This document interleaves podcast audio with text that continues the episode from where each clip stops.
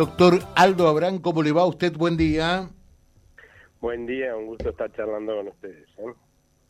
Bueno, mm, para nosotros también eh, la economía, se sabe, está en un momento eh, súper especial eh, y por lo tanto hablar con el director ejecutivo de la Fundación Libertad y Progreso realmente es muy importante.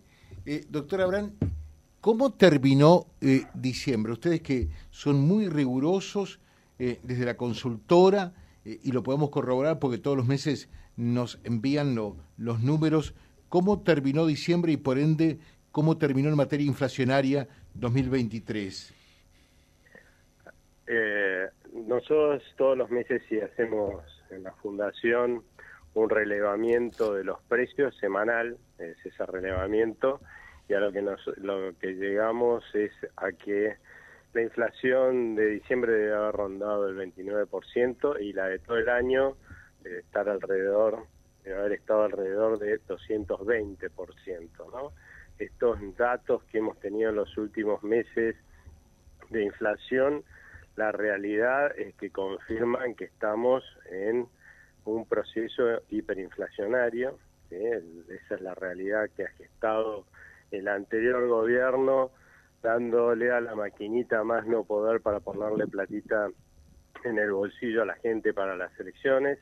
Nosotros en ese momento advertíamos que eh, eso era pan para hoy, sí, pues, la gente contenta con esa platita, pero hambre para mañana porque esta destrucción del valor de nuestra moneda que estaba generándose, eh, si bien por ahí en los tipos de cambio uno los ve inmediatamente, ¿no?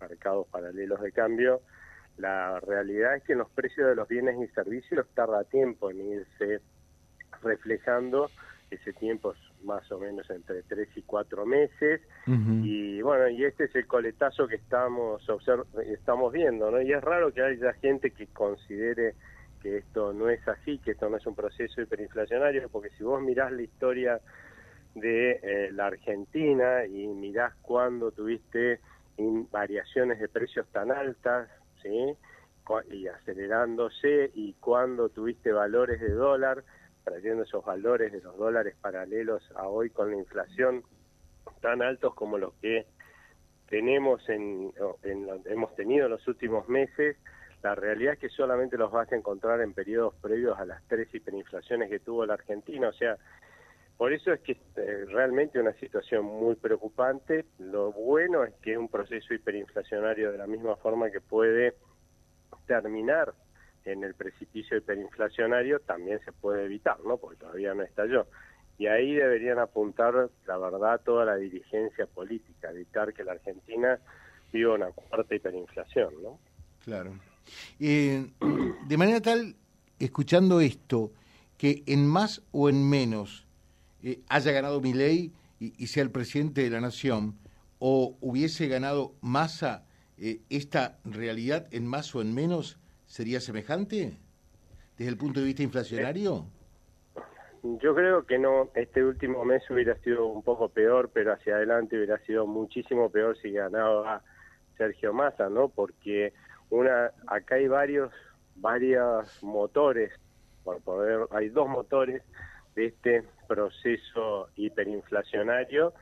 Uno de ellos es justamente el emitir, ¿no? Como estaba emitiendo Sergio Massa, la maquinista estaba al rojo vivo, por, eso no extraña que se estuviera destruyendo el valor de nuestra moneda y hubiera seguido así, en la, en la asunción de de Javier Milei, él había prometido que iba a dejar de emitir, que iba a ajustar las cuentas públicas para gastar lo que se tenía con de, tal forma de que no hubiera que pedirle plata al Banco Central, aunque sea siga emitiendo para financiar al Tesoro, eso es lo que hizo, con lo cual ese motor, podríamos decir que hoy este, ha bajado su velocidad eh, muchísimo, y por el otro lado ahora falta todavía un motor para desacelerar y desactivar, que es eh, el hecho de que eh, los argentinos para defenderse de esto, que es una estafa, de que todo el tiempo te estén sacando de los pesos que vos tenés, que tanto te costó conseguir con mucho trabajo, ¿no es cierto?, estén sacando poder adquisitivo con el impuesto inflacionario para financiar al gobierno, el mecanismo de defensa que tenemos es dejar de demandar pesos, tener la menor cantidad posible de pesos. Eso es cierto que algunos lo hacen cambiando sus pesos por dólares, pero la mayoría de los que no tienen tanta capacidad de ahorro, en realidad lo que hacen es cobran el sueldo y salen corriendo a comprar productos no perecederos, todo lo que van a necesitar en el mes, para quedarse con el mínimo posible de peso de donde le puedan sacar impuestos inflacionarios. ¿no? Y esa caída fenomenal, esa huida del peso, esa caída de la demanda del peso, lo que hace es también quitarle poder adquisitivo, bajar el poder adquisitivo de la moneda, ¿no? Como pasaría cualquier cosa que vos este, dejes de demandar, su precio va a caer. Bueno, esa caída del poder adquisitivo es lo que se sumó a los excesos de emisión para generar esta aceleración que nos lleva a la hiperinflación. Si e, en este momento vemos cierta calma en ese sentido, porque, como te dije, hoy estamos viendo lo que pasó hace cuatro meses, en los últimos cuatro meses, pero ahora has visto cierta calma en los mercados, por ejemplo, en los mercados del dólar, hasta ayer, que eso es otro análisis, pero eh, la realidad es porque eh, justamente hay una expectativa de cambio, hay puesta mucha fe y mucha esperanza de la gente en que este gobierno va a lograr eh, cumplir con esta promesa de cambio de rumbo, ¿no? Que y eso, mientras se sostenga, yo creo que va a ir desactivando este otro motor, ¿no? El de la huida del dinero y eso podría, es la otra parte que falta para decir, bueno, chao, ya no vamos a tener eh, hiperinflación en la Argentina y la inflación va a ir descendiendo en los meses que vienen. Pero bueno, ahí no solamente hay, tiene que haber una convicción en mostrarle esto a la ciudadanía por parte del gobierno, que está haciendo lo posible, presentando todos los proyectos que considera necesario para ese cambio de rumbo, sino también del resto de la dirigencia política, ¿no? Que también tiene colaborar que colaborar para que ese cambio de rumbo esté. Ahora, eh, doctor Abraham, y, en, en, lo inmediato, es decir, en este enero, febrero, guion, eh, marzo, ¿qué, ¿qué, prevén? ¿Que la, la inflación va a estar todavía por arriba del 20%?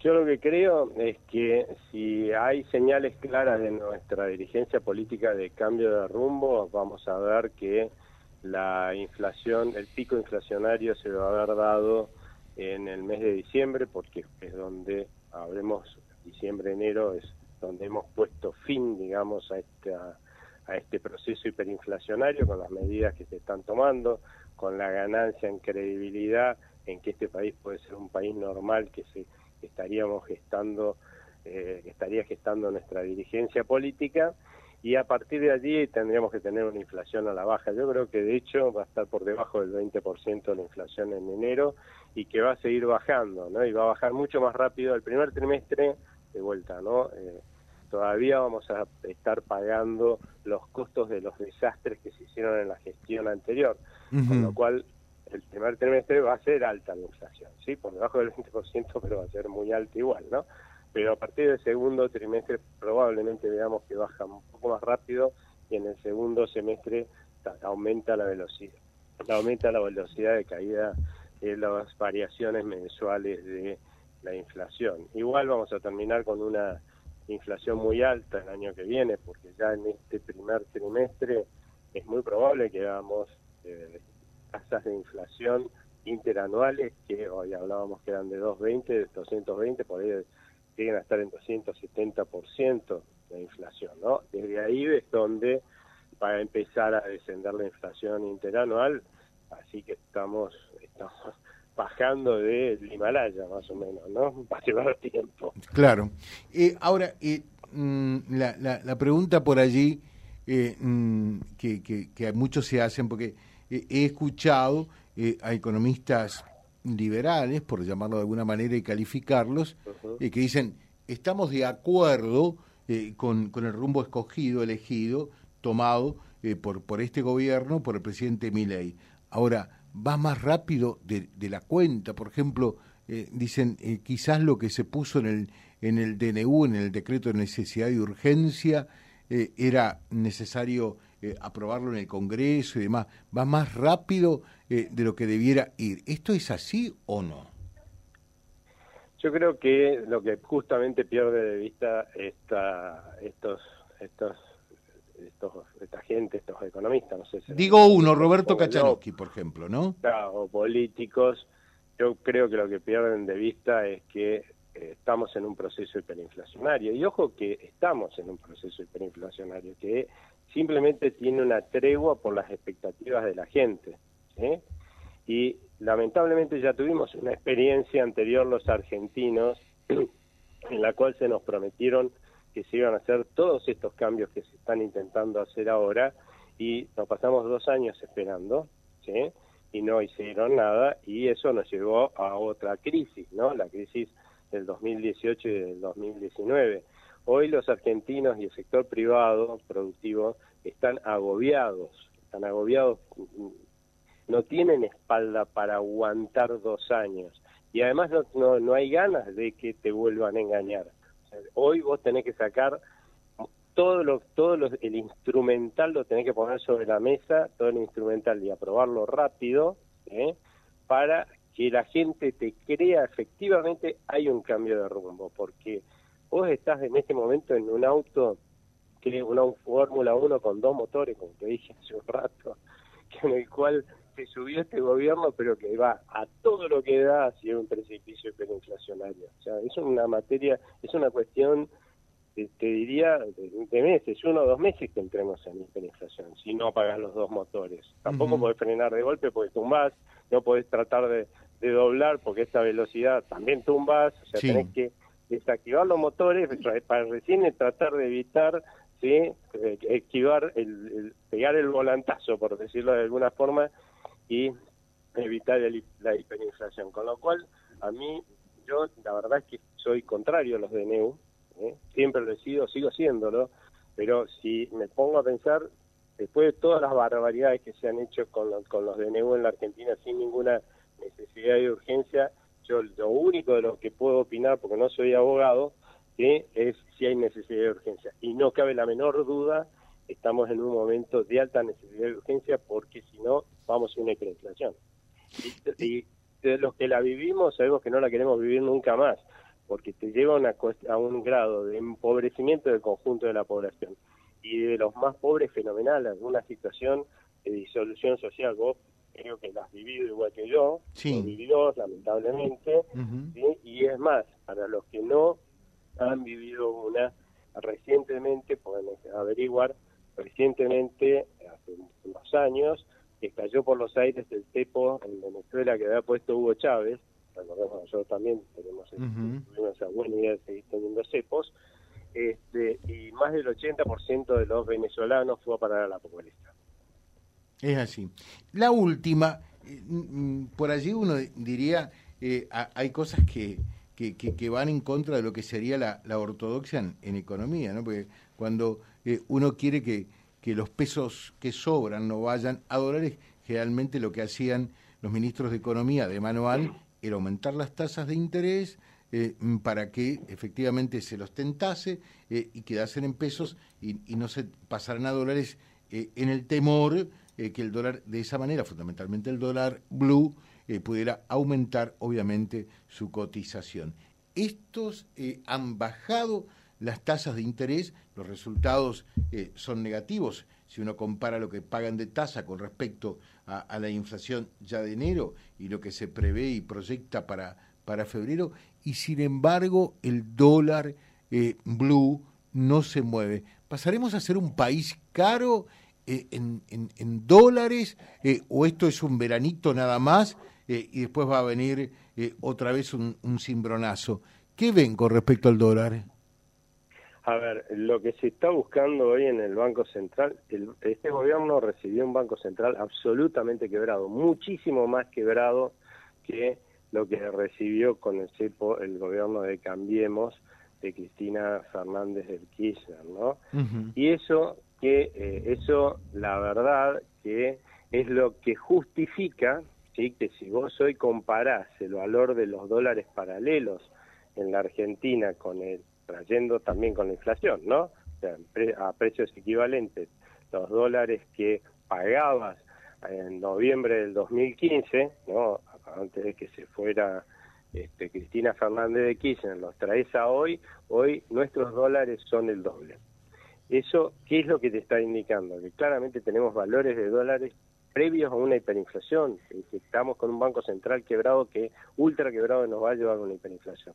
Un banco central que no solamente no tiene un dólar propio, sino que está usando más de 10 mil millones de dólares ajenos. Un banco central que cuando lo recibió este gobierno de deuda remunerada, pagando un montón de tasas de interés, tenía más de dos veces lo que los argentinos tenemos de pesos. Esa deuda remunerada ese este Banco Central lo que hizo fue tomarla justamente porque eh, eh, como si emitía todo lo que necesitaba el gobierno para financiar, digamos, una hiperinflación ya hubiéramos ido hace rato. Entonces, como tenía la posibilidad de tomar plata de los bancos, bueno, el Banco Central tomaba esa plata que no le prestaban al gobierno, en una palabra, la tomaba el Banco Central y eso le prestaba. Ahora lo que está sucediendo justamente y por eso, y para poder tomar más plata, vos lo que tenés que hacer es subir la tasa de interés, ¿no? Pues ahora lo que se ha decidido es que toda esa deuda que el Banco Central tomó para financiar el gobierno esté donde tiene que estar, porque eso se tomó para que el gobierno lo gaste, ¿sí? Entonces lo que está haciéndose es que baje el endeudamiento del Banco Central, que le paga, paga por esa deuda remunerada este, disminuyéndolo y disminuyendo también la cantidad de pesos que emitió para este, también tratando, digamos, pagar por un lado esta deuda remunerada que emitió, ¿sí? El gobierno toma esos, esos pesos, ¿sí? o sea, asume esa deuda y después le cancela deuda al Banco Central. De esa forma, esa, esa deuda remunerada va a ir cayendo en el tiempo y el Banco Central va a ir recuperando solvencia, que es la única forma de tener una moneda sana con un nivel de inflación como la de los países vecinos, ¿no? Y lo otro que también está haciendo en las últimas semanas el Banco Central lo que lo que ha estado haciendo en las últimas semanas, sobre todo el anterior gobierno, es emitir un, una enormidad de pesos. Entonces, también lo que está pasando es que en vez de que sea el Tesoro, el Banco Central, y que saque esos pesos del mercado que nos hubieran llevado a una hiperinflación, los está sacando el Tesoro. Toma la plata, esa plata el Tesoro, ¿sí? y le paga la deuda que tiene con el Banco Central. Este es el mecanismo por el cual ya el Banco Central no tiene que pagar absurdos por la tasa de interés, de tasa de interés para endeudarse, porque lo que están haciendo es recuperar la solvencia del Banco Central justamente haciendo que sea el Tesoro el que justamente generó este problema porque estuvo gastando de más el que tenga este, que, que asuma la deuda que le corresponde y por eso es que no estamos viendo también que los dólares se escapan porque de hecho en este momento hay muchísimos menos pesos que el 10 de diciembre en el mercado y hay muchísima menos deuda en el Banco Central de lo que había el 10 de diciembre este, eh, cuando asumió Javier Milei. Hoy tenemos un Banco Central más sólido. Entonces, ¿por qué va a subir más el dólar? Esa es la gran pregunta. No, al contrario, el dólar tiene que valer menos. Más sólido es el Banco Central, menos tiene que valer el dólar. la, pregunta, Aldo, es, eh, ¿no se teme por allí que pueda quedar retrasado? Eh, porque es cierto, eh, una de las primeras medidas fue eh, el aumento del 100-112% de la cotización del dólar oficial, pero si la inflación está en torno al 20, 20 y pico en, en, enero, perdón, en diciembre el 29%, ese retoque o ese esa actualización en el dólar no puede quedar retrasado en poco tiempo otra vez? A ver, está buena tu pregunta porque es un es una cuestión, un error conceptual que tienen muchos de mis colegas, lamento decirlo. Yo también, ¿no? Pero cuando cualquier no, no, no, vos sos, vos economista. No, en absoluto. Ah, bueno, bueno. Pregunto, yo sí pregunto.